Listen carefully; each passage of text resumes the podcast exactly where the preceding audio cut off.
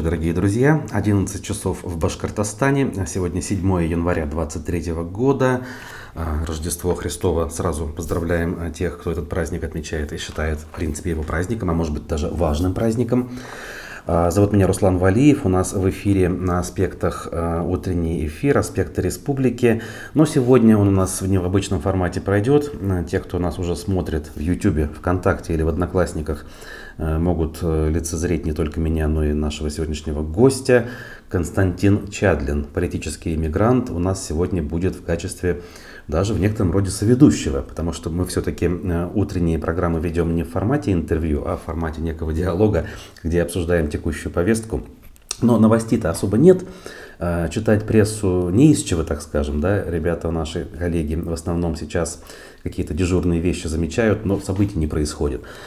А, при этом а, мы с вами прекрасно понимаем, что событий как таковых в глобальном смысле их предостаточно. Тем более давно с Константином мы не встречались. Поэтому, друзья, не только смотрите, но и участвуйте с помощью своих вопросов. А, чаты в YouTube, ВКонтакте, в Одноклассниках работают. Прежде всего в YouTube. Лайки также не забывайте. Ну а Константин, тебя я рад приветствовать.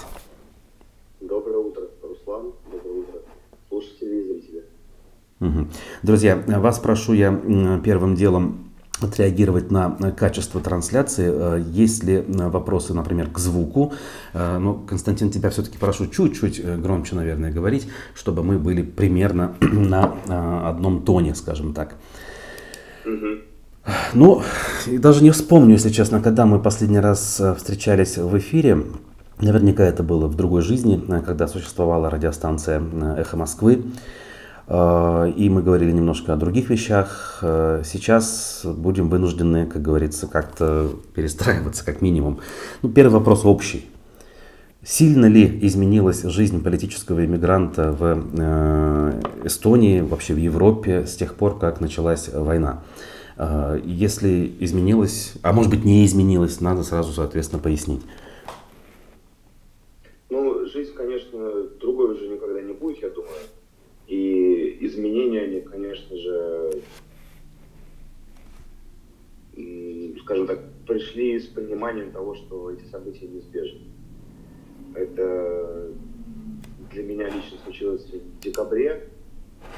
Было понятно, что рано или поздно что-то произойдет, потому что все эти приготовления, все это делается не просто так, и они без следа не пройдут. Ну и исходя из специфики, скажем так, традиций в руководстве страны, которые сложились, я с кем на эту тему разговаривал, объяснял, что с кем я имею в виду в Европе я разговаривал на эту тему. Сейчас, а, минутку, да?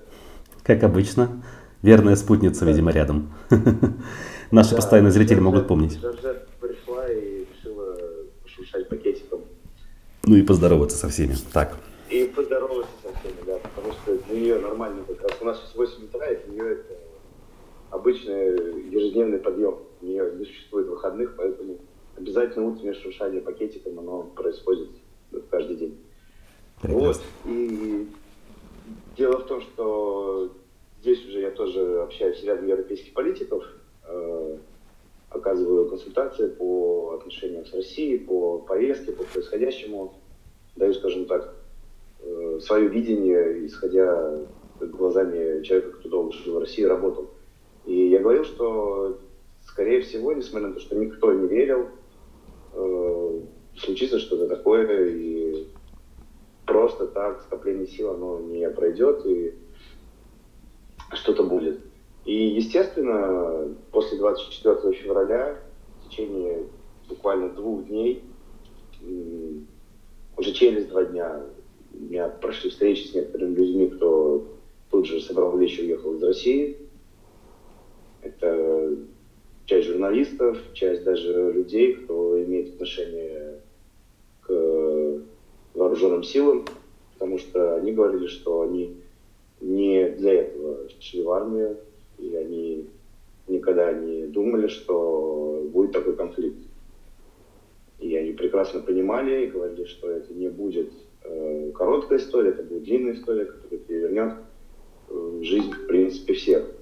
Э, Дело в том, что после того, как я получил международную защиту в Эстонии, я особо никуда политически не лез, высказывал, конечно, свое мнение, об этом спорить не буду, потому что ну, я не привык молчать, в принципе. И параллельно с этим я консультировался любых, людей любых взглядов по поводу получения международной защиты. То есть если, например, моя деятельность в России э, внутренне для себя я всегда говорю, что я никогда не буду работать с, представителями коммунистической партии, то, ну, оговорюсь, кроме подготовки к наблюдению на выборах, потому что это общая задача, uh-huh. то здесь, находясь в эмиграции, я помогал всем, и в том числе э, радикальным антифашистам, для того, чтобы они могли получить международную защиту, потому что это наша общая проблема, и, скажем так, гуманистические вещи, они гораздо важнее для меня. И э, мой контакт уже был у многих людей по консультациям по международной защите. И буквально первые месяц-два это был такой шквал обращений, что больше, чем 500 консультаций я провел за два месяца.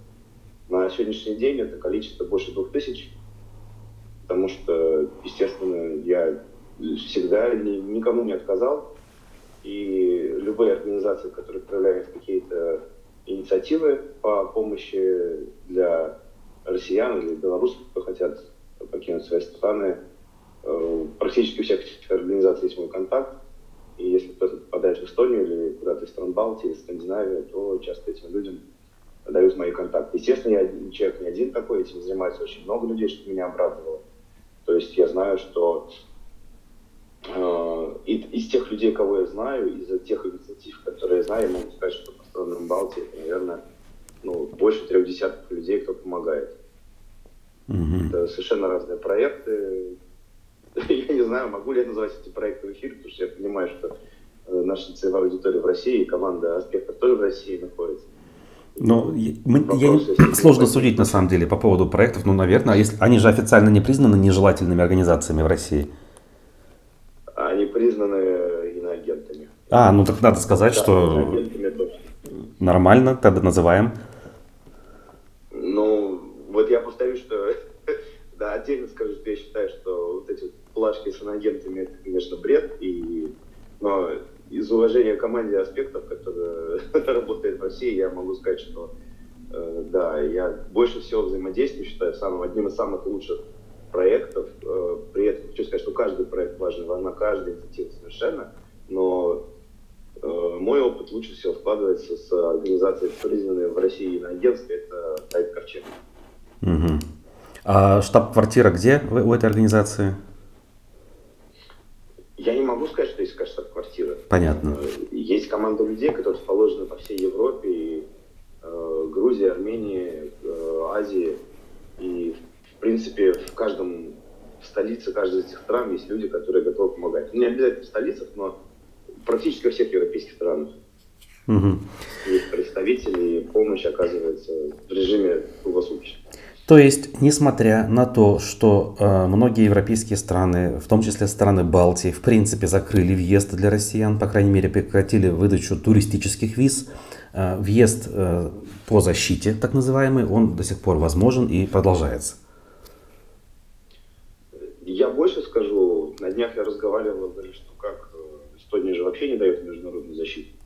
Но я могу сказать, что после 24 февраля те кейсы с которыми я лично знаком, те люди, кто подавался в Эстонии, они, основное число этих людей получили международную защиту в течение трех с половиной-четырех месяцев. И были такие случаи, когда э, люди приезжали семьями, например, семья из четырех человек, где два родителя и два ребенка, один из, один из детей совершеннолетний, но их не разделили и защиту дали каждому по отдельности. То есть не так, что дали только одному человеку, кто именно является, скажем так, субъектом преследования в России. Но дали отдельно и супруге этого человека, и ребенку, который уже совершеннолетний. И больше могу сказать, что э, несмотря на то, что политики э, стран Балтии, э, ну, надо понимать, что идет же выборный цикл, и многие политики говорят то, что выгодно слышать аудитории, потому что здесь э, могу сказать, что борьба идет за каждый голос. Mm-hmm. Буквально смысле слова, важен именно каждый голос. Потому что я наблюдал за выборами э, в городское собрание Таллина, и это очень напряженная ситуация время подсчета, кандидат действительно фиксирует именно каждого избирателя, каждый голос, который отдан за э, кандидата. И несмотря на то, что политики заявляют о том, что мобилизация не является основанием для предоставления международной защиты, ну, человек, кто хочет избежать мобилизации, и я как юрист скажу, что я тоже считаю, что исходя из действующих норм права, которые прописаны в Дублинской конвенции, в э, Конвенции по правам человека, во внутренних документах э, большинства стран Э, уклонение от э, службы в армии, от участия в мобилизации не является основанием для международной защиты. Но в общем и целом. Является... Это... Так, ага. Основанием является преследование за взгляды и убеждения. Если человек не может реализовать свои взгляды и убеждения другим путем. И могу сказать, что э, у меня есть позитивный опыт, когда российские военнослужащие, незаконно пересекшие границу Эстонии, э, получали международную защиту здесь. Угу. Это было не 4 месяца, это было подольше, но сам факт, что получали. И эти люди, они, естественно, находятся, так как они военнослужащие, и они, тот, кто непосредственно о ком я говорю, я лично называть не буду, правильно совершенно делали, что изначально говорили, что этот человек имеет военно-учетную специальность, он является, по сути, военнослужащим. Угу. По ряду там э, обстоятельств. Естественно, такой человек сразу помещает в центр временного задержания. И после того, как я к этому процессу подключился, я с человеком разговаривал, сразу сказал, что э, скорее всего ты не будешь находиться на свободе, пока будешь ждать решения, и тебя выпустят вместе с решением. И оно так и получилось. И mm-hmm. совсем недавно, на прошлой неделе, суд э, Латвии э, постановил, что бывшему сотруднику полиции Псковской области предоставили международную защиту в Латвии. Из-за его взглядов и убеждений, которые оппозиционные, и из-за того, что он э, получил повестку, и поняв, что вместе с этой повесткой ничего хорошего не грозит, тоже нелегально перешел границу, ему отказали в миграционной службе, ему отказали в миграционном департаменте, на, в двух инстанциях. Там. Ну, я процедуру не знаю, но суть в том, что суд встал на его сторону, ему защиту предоставит. Угу. То есть именно, именно суд. С этим могу сказать, да. Что, ага. да, именно суд. Ну, что здесь суд работает. Я сам в этом убеждался, и процесс административный, в котором я участвовал, тоже у меня вызвал шок. Э, полиция э, возбудила административное дело в отношении здесь одного лица, и суд нашел, не нашел события правонарушения административного, и сразу в первом же решении суда было озвучено, что за два месяца преследования по административному делу лицу положено получить компенсацию около 3000 евро. Угу. То есть то, что человек, скажем так, оправдали для меня не было неожиданностью, потому что я участвовал в этом процессе, оказывал помощь, консультировал, и я понимал, что там нет событий. И это была как раз основная линия, скажем так, защиты. Но то, что сразу суд без ходатайства запросит компенсацию, для меня как юриста из России, это было, конечно, удивительным делом. Вот э, то, что мы сейчас обсуждаем, все это звучит э, обнадеживающе и как бы э, в пользу той политики, что ли, которую проповедует Евросоюз в целом и страны в отдельности. Но не могу не обсудить так называемый кейс дождя, ситуацию в Латвии, да, которую все-таки мы отслеживаем. В декабре, в самом начале, власти отозвали лицензию на вещание и звучат иногда, правда, от отдельных э, персонажей призывы полностью запретить деятельность подобного рода журналистов э, в Риге. А мы знаем, что сейчас их много. Тот же Дождь, агент, Медуза и так далее находятся там в том или ином виде. Как это можно объяснить с точки зрения здравого смысла? Или все-таки тут здравого смысла нет? Что думаете, Константин?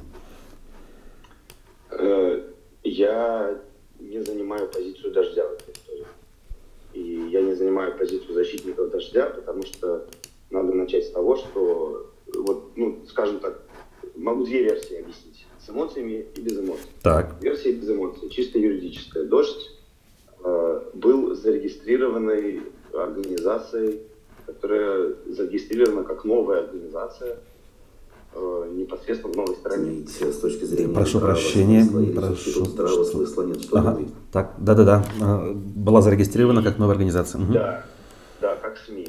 И к СМИ есть определенные требования, которые должны выполнять. И дело в том, что вообще в принципе в Европе, я сколько раз всем говорил, что здесь, если вы не Алексей Навальный, то, ну, как минимум, да, или же там хотя бы не, ну, я даже не знаю, или вы не Михаил Ходорковский, угу. или вы, ну, в крайнем случае, не знаю, кого еще можно так назвать, из таких людей до 24 февраля, то вас, скорее всего, не знают. Независимо от того, сколько лет вы активно участвуете, сколько акций вы провели, вы какой-то человек из России. Также и организация. Понятно, что у СМИ немножко другая узнаваемость. Но надо исходить из того, что вы регистрируете новую организацию, которая применяется свод правил. И нарушение этих правил влечет определенные последствия правовые. Э, первое, что у них нарушение было, это отсутствие дублирования на государственном языке э, субтитров. Хотя это обязательно. Ага. И учитывая то, да, учитывая то, с каким трепетом э, страны Балтии относятся к своему языку, это довольно-таки серьезное правонарушение. А тем более потому, что передача на русском языке, передачи на русском языке выпускались. И это же тоже имеет свой политический контекст в том числе. Второе – это позиция. Э, если раньше можно было говорить, что не все так однозначно, и к каждой позиции прислушивались, то после 24 февраля мир поделился на черное и белое. И ситуация с оговорками, с ошибками э, в стиле «наши мальчики» или «наши действия могли обеспечить чем-то на передовой солдат. Речь шла про снабжение, это, я напомню, да. Угу. Да, это, естественно, трактуется как поддержка. Ну, здесь все-таки, мне кажется, немножко за уши притянут. Но если мы говорим про свободу слова, понятно, черно-белое и так далее, ну вот, блин, прямой эфир, оговорка и прочее. Дело в том, что по международной конвенции по информационной по свободе слова не распространяется на поддержку слов э, на «в», скажем так, uh-huh. Слова в этом случае не работает. Это установлено в, скажем так, базовых документах. То есть если бы э, в 1939 году кто-то бы начал выступать на эту тему, то, возможно, тогда бы еще работал, потому что конвенции еще не было. Но суть в том, что после э, Второй мировой войны поддержка таких действий, она не является так. свободой слова. Хорошо, предположим, И... вот ли... Да, ладно, продолжай. Угу. Но здесь же в чем еще дело? Что дождь остановился на стадии регулятора. То есть на стадии госоргана, который выдает лицензию. Дождь не стал обращаться в суд. Правильное решение, неправильное решение, ну, не могу я это сказать. Угу. Потому что я не могу сказать, какое решение принял бы суд. Ну, возможно, это впереди. Но... По-моему, они все-таки подают в суд. Просто еще не было суда. Возможно, возможно, просто еще не было. А, и другой момент, что ну, это вот позиция со стороны закона. Теперь позиция с точки зрения моих личных ощущений. А, я могу сказать, что проблема российская оппозиция, а российская оппозиция это все-таки в основном э, представители, это люди из э, Центрального округа России, из Москвы, они относятся, и многие из них в кулуарных разговорах относятся к странам Балтии или к европейским странам, к Восточной Европе, так что, ну, это же колхоз, что там делать? Это же это ж не Европа. Угу. А здесь особо-то никто, честно говоря, на свою европейскость не претендует, как на идентичность, потому что все народы ценят именно свою самобытность, свою, свою самостоятельность. И в Европе они выступают на равных. В старой Европе, здесь не важно, это Германия со своей экономикой, это Франция, это э, Италия. У них такой же голос. Угу. То есть одна страна, один голос. И нет никакого старшинства. А у многих людей из российской оппозиции, э, как это всплыло в этом году, имперскость э, ничем не хуже, чем у какого-нибудь Гиркина, но только она с другой стороны. Как бы, мы за права человека, но все-таки мы ваш старший брат. Да, да, да. Покажем, как надо. И здесь, конечно, может быть, звучит это как мое самое оправдание, но дело в том, что многие это люди гуглят мою биографию не дальше первой страницы, а те, кто, скажем так, постарше в политике, в республиканской или даже в российской, тут выяснилось то, что э, встречался буквально на днях с одним из новых мигрантов российских, и мы с ним здесь развиртуализировали, Сталин встретились. И мы с ним нашли общих знакомых еще в 99 году. Mm-hmm. В то время, когда я начинал свой политический путь с людьми, кто тогда состоял в партии Яблоко, кто потом из Яблока этого откололся. И уже к, в первой половине 2000-х я осознал, что ну, тусовка внутри оппозиции, она ничем не отличается от, тем, что в, от того, что в Кремле. И поэтому на какое-то время ушел, разочаровавшись в этом, потом вернулся, конечно, уже в состав молодой гвардии. Я говорю, это может быть звучит как оправдание мне, что оппозиция ничем не отличается. Тогда у меня сформировалось представление, что возможно только э, два варианта противодействия, два, два варианта что-то сделать. Это что-то сделать изнутри структуры.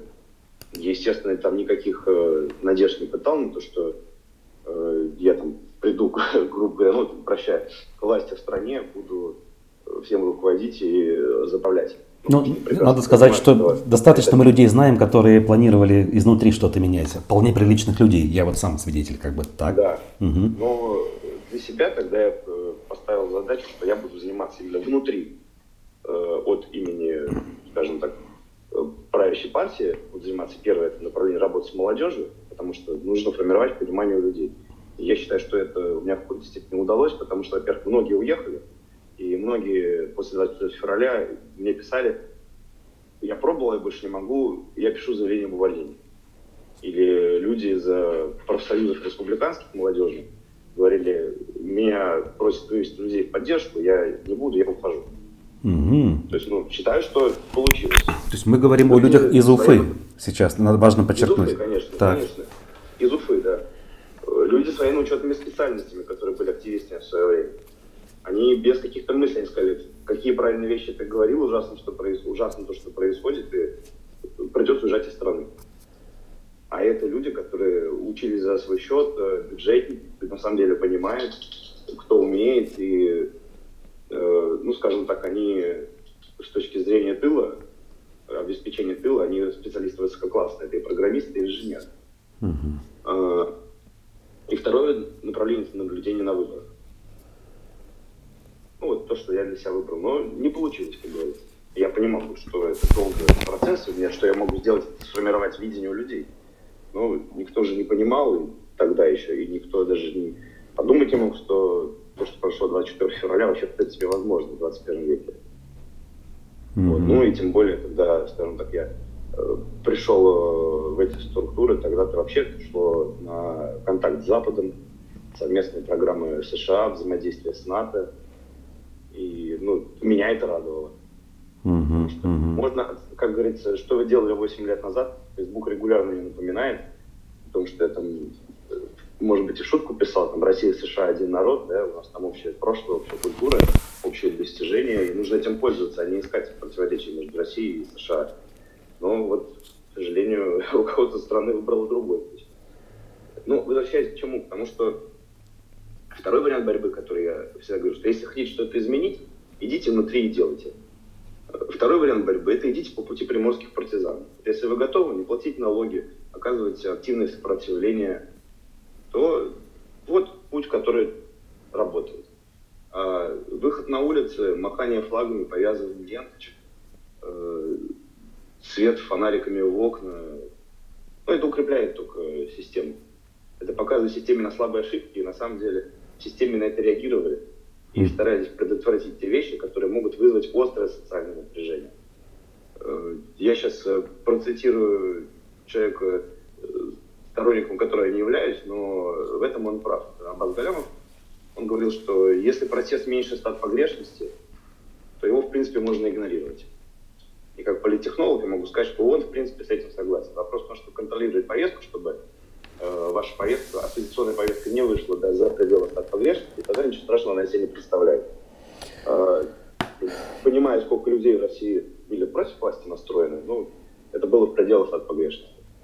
А как же быть с тезисом о том, что условно революции делаются как раз-таки абсолютным меньшинством, так называемые пассионарии это все решают, там, вспомнить тоже Октябрьскую революцию, когда кучка, то есть в процентах от населения эта кучка людей совершенно незначительная для всей страны э, сделала революцию. Ну, как любой процесс, я говорю, что нет неосуществимых задач. Есть плохая организация и недостаток финансирования. Угу. Если разбирать любую революцию по деталям, то там есть заинтересованные группы элит, которые это обеспечат. И в том числе единственные союзники России, армия и флот, захватывают Зимний, стреляют э, из Авроры и оказываются не такими уж союзниками. Э, ну и если говорить, там, например, о революции 17 года, то ее причины и само происхождение революции, оно не такое простое. Это не произошло там за 2-3 месяца. Это на самом деле десятки лет. Это десятки лет выстроенной системы, в том числе и государственная коррупция, когда выгодно было разным службам показывать, что есть революционеры, что они с ними борются, что э, потом э, те моменты, когда производили теракты на заводах, производят оружие, а это же оружие этим революционерам продавали, революционеров этих подпитывали эти движения, э, та же охранка для того, чтобы показать свою необходимость и свою нужность. Но, как видите, спустя сто лет в России учли все эти моменты. Угу. И если Первая мировая война была использована успешно э, представителями тех сил, которые были против царской власти, то перед э, событиями 24 февраля методично избавились либо выдавили из страны представителей тех сил, кто мог бы что-то организовать или сделать. Угу. И часть из людей, от кого избавились, от этих людей избавились в том числе руками российская либеральная оппозиция. Я, естественно, говорю о русских э, националистах.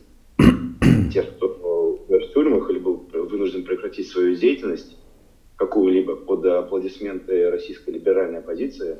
И э, в слове националисты я хочу сделать акцент не только на русском движении, но и на националистах в региональных республиках. Это настоящие сильные регионалисты, которые могли бы поднять э, какие-то движения в республиках, в областях.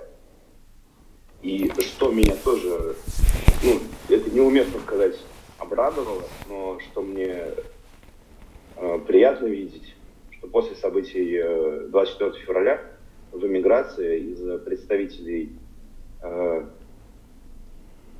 э, выступающих за суверенитет реальный республик, может быть, за переформатирование отношений и подписание нового федерального договора – Э, в формате не таком, опять-таки, за который выступает либеральная оппозиция на сегодняшний день, что мы сохраняем систему в России, но меняем людей на местах, а потом угу. решаем, давать ли право республики на самоопределение. Э, консолидация со стороны республиканских движений национальных, э, она сходится на том, что сначала после того, как события закончатся, республики должны будут сами решить, остаются ли они в составе России или нет. Я понимаю, что это экзистенциальный вопрос. Угу. И он определяет э, в ключевом плане то, как будет дальше развиваться и какие будут отношения. Но те мероприятия, на которых э, я находился в Европе, на форумах, на съездах, на обсуждениях, я вижу, что э, националисты республиканские способны больше договариваться между собой, чем представители либеральной общественности. Вот это одна из тем, которая меня лично, как человека, волнует. И как раз, э, Константин, с тобой хотел ее, эту тему на конкретном примере обсудить. Это мы знаем, как бы примеров у нас много. У нас и в нормальные вегетарианские времена, скажем, достаточно было так называемых, простите, срачей да, среди представителей вроде как одного крыла. И вот буквально недавно общественность республики, э, скажем так, неравнодушная ее часть наблюдала конфликт в публичном пространстве. Твой, собственно, и э, еще одного, скажем так, человека оппозиционных настроений, который эмигрировал из Уфы, Артура Дмитриева. И таких людей, как я, лично меня, могу сказать, очень сильно расстраивало происходящее. То есть одно дело, когда условный Навальный, да, с кем-то там в Москве что-то не поделил, мы всех деталей не знаем. А, и они далеко. Другое дело, когда люди, которых ты знаешь лично, с которыми общаешься, которых уважаешь примерно одинаково, начинают вести себя подобным образом. Понятно, что объяснения были опубликованы в целом в соцсетях. А, сейчас поэтому повторять, наверное, все детали не нужно. Но все-таки как-то время, во-первых, прошло. Может быть, что-то изменилось. Э, может быть, какие-то дополнительные соображения появились э, Почему нужно это делать, особенно в такой сложной ситуации, ужасной ситуации, в которой мы все оказались? Да, я могу сказать, э, конечно, у меня претензия конкретно именно по э, ряду пунктов, которые на сегодняшний день э, являются, э, то есть те обвинения, которые в отношении меня выдвинул, во-первых, это ложь. Это дичайшая неправда, что подтвердили все другие блогеры, кто там находился. Но как они подтвердили, что они этого не видят. Угу. А основное, что меня больше всего возмутило, это же не первый человек, который мне пишет какие-то там гадости в интернете. И я говорю, что удивительно, что людям приходится что-то придумывать, потому что про меня гадости и так достаточно, можно их трактовать как угодно. И придумывать не ну, надо, да? То есть надо просто брать готовые, ну, так? конечно, да. Угу. Господи, это же... Я же человек полностью прозрачный. То есть там каждый мой год можно отследить э, в социальных сетях э, или в Гугле благодаря моим поклонникам, поклонникам, которые ни один мой шаг не пропускали. И придумывать, я понимаю, что он придуман для того, чтобы приукрасить эмоционально свой текст на тему того, что там я участвовал в организациях, в которых свастики цитаты Геббельса. Я не представляю, как это он будет доказывать в суде. Потому что если бы я состоял в организациях с цитатами Геббельса и свастиками, то у меня бы совсем другая судимость была еще в России. Угу.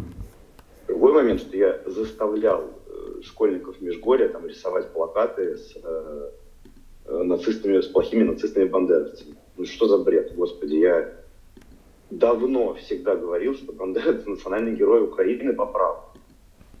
Исходя из э, истории страны, из человека, который боролся за независимость своей страны. И э, уважение к националистам, принципе, то есть он сам же своем посте противоречит. С одной стороны, я уважаю националистов, пропагандирую идеи, с другой стороны, я говорю, что вот, а украинские националисты неплохи. Я считаю, что благодаря украинским националистам первый натиск был сдержан. Ну и, конечно, благодаря остальному украинскому народу. Но я не буду раскрывать все детали, потому что, к сожалению, подчеркну, к сожалению, все мои просьбы признать, где он сказал неправду, они не увенчались успехом. Я был вынужден обратиться в прокуратуру Бамберга для того, чтобы они рассмотрели вопрос о возбуждении дела по клевете. И как прокуратура или пока не реагирует? Ну, это знаменитая немецкая бюрократия. Пока не прореагировала, но если еще не отказала, может быть, они вообще возбудят дело, конечно, по этому поводу. Mm-hmm. Но на сегодняшний день, когда я консультирую не только россиян, я консультирую украинцев, и есть люди реально, кому я помог через Россию вы. И в том числе спасибо тем активистам в Уфе общественным, которые не публично помогают это делать. Потому что есть люди с востока Украины, которые были доставлены в Уфу, и они из Уфы, из республики Башкортостан, бежали потом э, в Европу. Mm-hmm. И спасибо тем людям, кто не побоялся. Я им, конечно, раскрывать не буду, но я думаю, что они являются постоянными слушателями и зрителями передачи. Э, вы сделали свой вклад, вы сделали, что смогли. И это здорово, что не побоялись начать это делать даже в скрытом режиме в соцсетях, понимая, что сейчас она находится под колпаком. Ну, да. В такой ситуации говорить, что я там кого-то заставлял что-то рисовать, ну, это как бы вот, а если подойти к этому вопросу именно как раз э, концептуально, то есть вот есть э, отдельная ваша история, э, Дмитриев, значит, пишет, э, э, Чадлин считает, что это неправда, Понятно, может быть, это неправда, все, как говорится, ну, как бы, наверное, истина дороже, но на фоне того, что происходит. Но это же так расстраивает, настолько опускаются руки вот у тех, кто наблюдает э, за этим процессом. Э, и люди начинают понимать, что даже если вот, ну, между собой договориться не можем, ну какие, какое у нас у всех будущее? Вот я, я к чему? То есть, может быть, я не знаю, не то чтобы нравоучениями занимаюсь, но разве нет вот этих вот сомнений? Руслан, я, я тебя понимаю сто процентов. Я говорю, ага. что еще когда я в 2018 году получил защиту, я сказал, что я буду помогать всем людям, независимо от политических взглядов и убеждений. Uh-huh. И э, был человек, с кем мы здесь встречались э, в Таллине, э, кто тоже, у кого тоже был непростой путь к получению международной защиты. Э, человек прошел через три суда, э, потому что этот человек э, радикальных левоэкстремистских взглядов. И мы сидели, пили кофе и обсуждали, что э, забавно, что там 5-7 лет назад могли встретиться здесь на улице и выяснять не вполне парламентскими методами противоречия наши политические между собой. Но сложилось, как сложилось, говорится. Ну, что ж. Поэтому помощь оказывается всем в такой ситуации, находясь в эмиграции, даже в любом положении кто-то из иммигрантов находится привилегированным по отношению к другим. Естественно, в первую очередь должна быть за него помощь, за него поддержка и выручка. Но игнорировать э, открытую ложь посчитал тоже невозможно, потому что я регулярно езжу, общаюсь, работаю, э, общаюсь с организациями, признанными в России экстремистскими, которые делают все для того, чтобы э, события начали 24 февраля быстрее закончились. И, естественно, люди, когда со мной знакомятся, они задают мне и эти вопросы в том числе. Но я рад, что люди все способны слышать, слушать, не способны, ну, с ними, наверное, работать невозможно. Угу. Если, опять и же... опять-таки, опять-таки, что хочу заметить, скажем так, достаю своих этих козырей из рукавов. Что-то никто из uh, уфимских блогеров, uh, когда были преследования ребят из Кукбуре, они не выражали свою поддержку никому из них. Они продолжали пить кофе, рекламировать э, мероприятия администрации города, ездить в республиканские блок-туры, рассуждать, что, конечно, у нас тут коррупция, конечно, у нас тут все плохо, но вот смотрите, какая новая кофейня. О, какая у нас блогеры встретились с главой района, выпили там фигурки изо льда. Или некоторые блогеры сегодня занимают ярчайшую, ярую э, позицию такую э, антивоенную, но при этом конечно, я не упускаю тоже шанс их подколоть. Там, 6 лет назад они говорили, ну, я займусь улучшением ситуации вокруг себя, политика это не мое. Я говорю, ну, ребят, я такой что-то попытался сделать, а вы предпочитали на все закрывать глаза. Но некоторые же из них, я так понимаю, если примерно понял, о ком речь, они все-таки искренне признают, что ошибались, заблуждались, кто-то из них вообще был в системе, э, я возьму, назову конкретно, да, Мурзагулова, и сейчас э, работает на Ходорковского, работает против всей этой истории, причем очень... Опять-таки, опять-таки, ага. надо заметить, что это не первый проект, в котором Ростислав работает с Михаилом Борисовичем. Так. Потому что еще до того, как он вернулся в республику, и после того, как он удачно съездил в Европу получить образование и набраться опыта в ООН, он уже работал с Михаилом Борисовичем, и это не первый проект. И, и прошу прощения, что перебил. Ну, это важная ремарка, окей. Многие так. люди заблуждаются. В том числе, давай еще раз вернемся, скажем так, к кейсу Дмитрия. Э, его же что возмутило? Э, что я, Ростислав и Руслан Габасов представляем общественность Башкортостана и выступаем в политике. Мы рвемся к власти. Я к власти никогда не рвался. Да, я рвался к общественной деятельности, это мое. Но власть, спасибо, как бы это... Мне лучше честно зарабатывать и от предложения там, работать в администрации отказывался, потому что я говорю, что я понимаю, что тогда я, во-первых, буду вынужден вставать рано утром идти на работу, а во-вторых, э, я не смогу говорить то, что я думаю и то, что я мыслю. А это для меня куда важнее, там, чем теплое рабочее место. Э, кто-то с этим готов был мириться, как Вячеслав, например. Хотя он человек сам по себе э, такого горячего настроя, ну, да, бойкого, и на месте сидеть ровно не может. Ему надо что-то делать активно выражать свою позицию, самореализовываться. Это отлично и прекрасно. И в нашей троице, скажем так, из меня, Ростислава и Руслана, политиком является только Руслан. Мы являемся специалистами, скажем так, какой-то узкой части. Там, в медиа, в политтехнологиях, в подходах, в организации строительства сетки, еще в чем-то.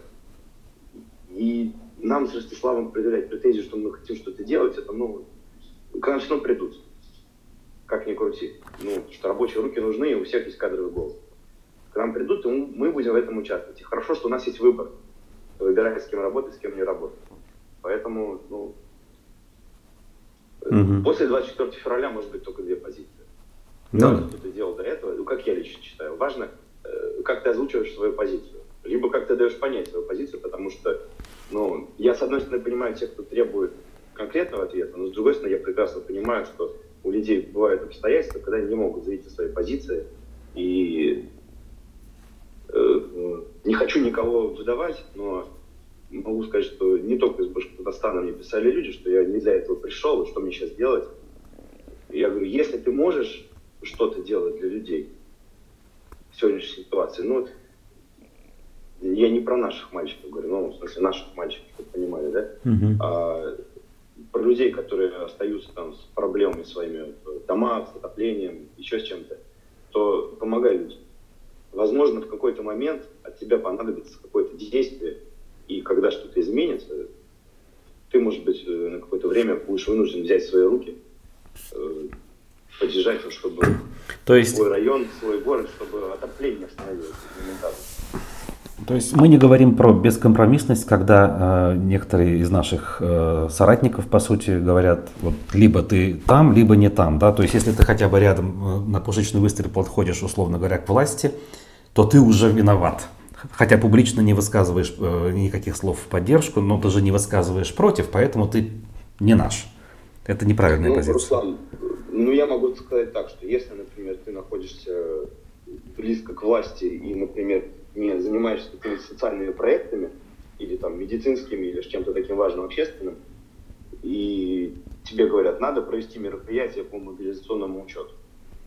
Но здесь уже ты как бы своими действиями показываешь свою позицию. Угу. Ну понятно. А если ты работаешь на позиции, где вот нет таких никаких задач, никаких мобилизационных учетов, никаких митингов, ты вот просто действительно можешь помогать бабушкам, потому что ты работаешь в Собесе, я не знаю. Да, даже не то, что помогать бабушкам. Если ты, например, военный врач, так. Вот э, тоже моральная дилемма. Вот врачи, они должны нести ответственность или не должны в последующем нести ответственность? Потому что, ну, по всем нормам права, военного в том числе, э, врач, он же не комбатант. Угу. Не является лицом, который с оружием находится на поле действия. Так. И как я понимаю работу врача, у врача нет разницы, кому помогать, с какой стороны. Он, нет. Это его долг. Он э, дал клятву Гиппократа, возможно, конечно, не дал. Э, ну, от стороны тоже зависит. Я к тому, что это же его человеческая задача, это его миссия. Он, так, он выбрал такое направление работы, он выбрал такую жизнь. И здесь без вариантов. Понятно, что он может быть военврач, он выполняет приказы там, сюда пойти, сюда пойти, но до того момента, пока он выполняет функцию своего как врача, ну, по всем международным нормам права он освобождается от какой-либо ответственности, он вообще не является даже субъектом этой ответственности. Но, тем не менее, он же взаимодействует с э, властью которая угу. развязала конфликт. Угу. Возможно, найдутся какие-то другие профессии, о которых я пока так не задумался. Потому что, по сути, ну, я не говорю про военкоров, про партию военкоров, но про журналистов, которые могут освещать события. Uh-huh. И журналист мог э, молчать два года, э, за два года собрать материал, через два года выехать из страны, озвучить свою позицию.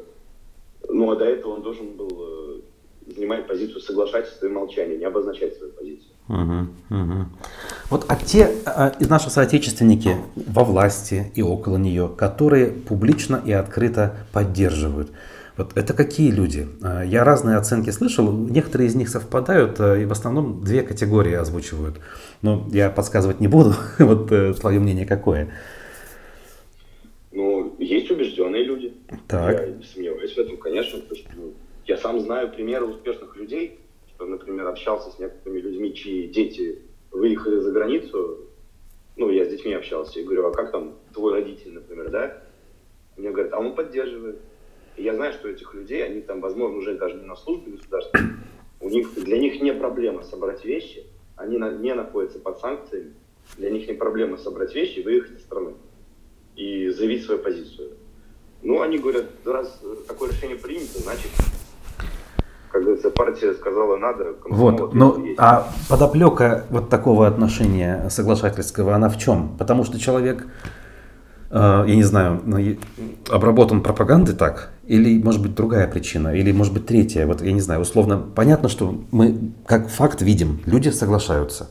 Работали они в системе или сейчас продолжают работать? И таких много. Почему они это ну, делают? Это либо, либо конъюнктурщики, либо взгляды и убеждения. Такие люди на самом деле. Ага, ага.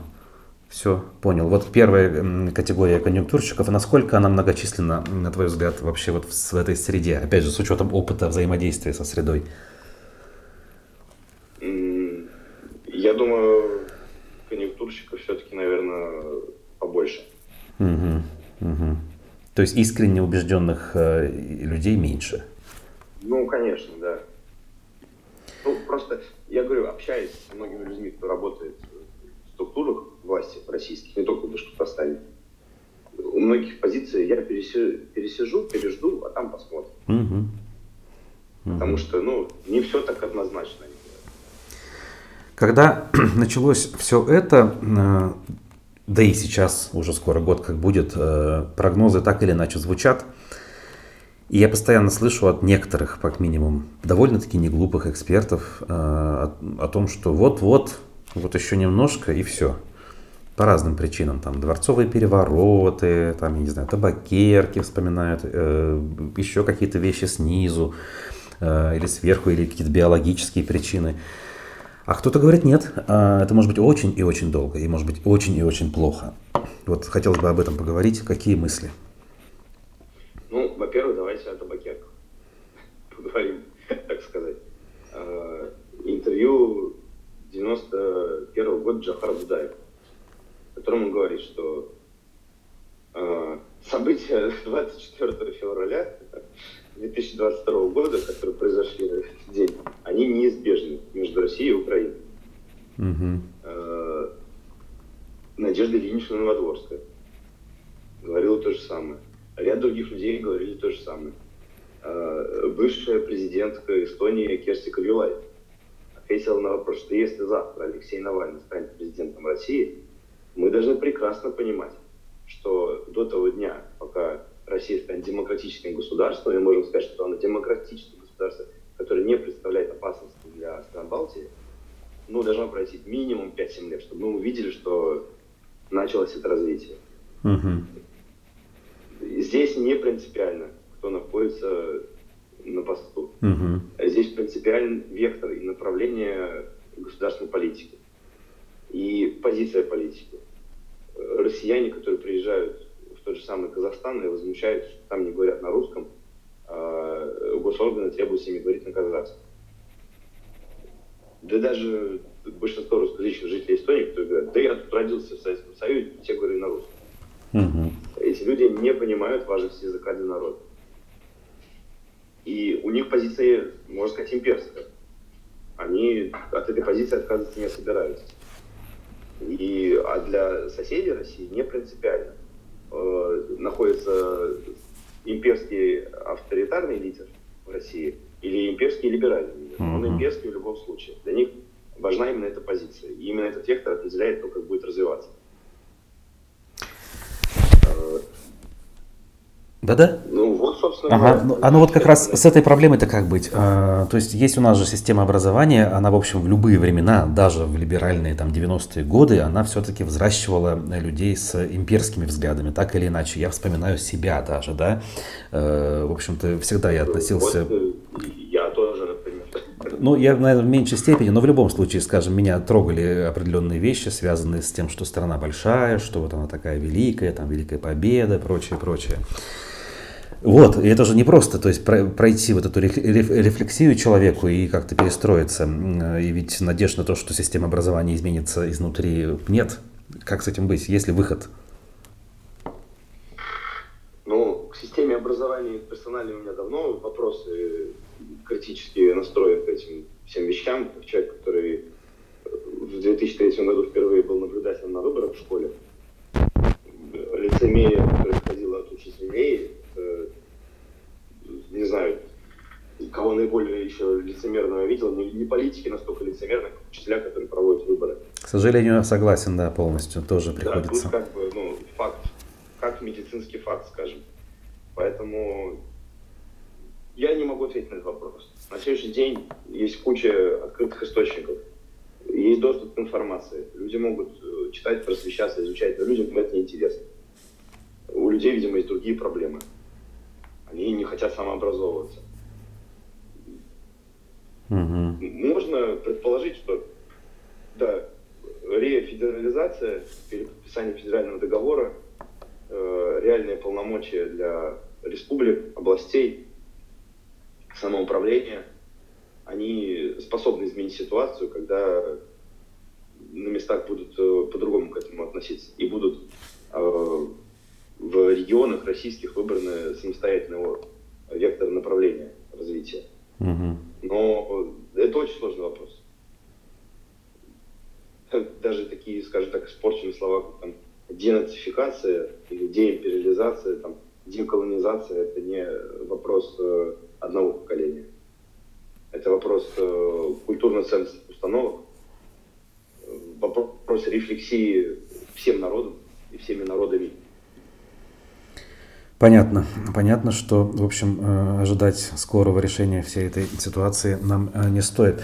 Ну что ж, э, будем постепенно заканчивать. Время наше истекает. Почти час мы в эфире. Гостем нашего сегодняшнего утреннего эфира нашей программы был политический иммигрант, наш с вами соотечественник, земляк Константин Чадлин. Зовут меня Руслан Валиев. Константин, спасибо. Спасибо, Руслан, за возможность выйти в эфир высказаться. Еще увидимся, я очень а, в это верю и надеюсь.